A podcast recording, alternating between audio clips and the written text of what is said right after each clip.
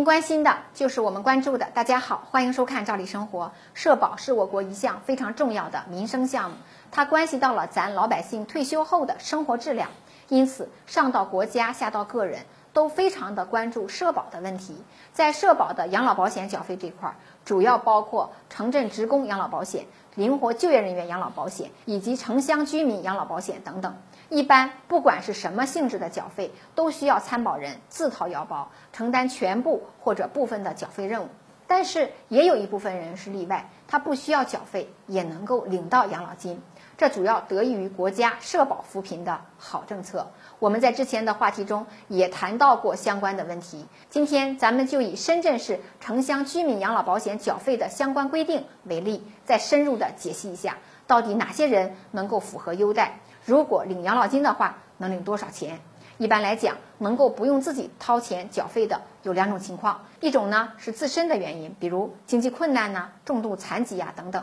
一种呢就是年龄原因了。像自身原因问题呀，主要包括低保对象、特困人员、重度残疾人、精神智力残疾人等等。这些人，我们说大多数人生活都是比较困难的，眼前的生活呀都顾不上，更何况再额外掏钱缴养老保险呢？因此，对于这几部分人群，国家掏钱承担了他们的缴费。按照市区财政最低缴费标准，也就是每人每年一百二十元，特批他们免费参保。像年龄原因呢，就是年满六十岁的老年人，如果是属于没有领到国家规定的基本养老保险资格待遇的贫困户，也可以直接的享受到城乡居民养老保险待遇，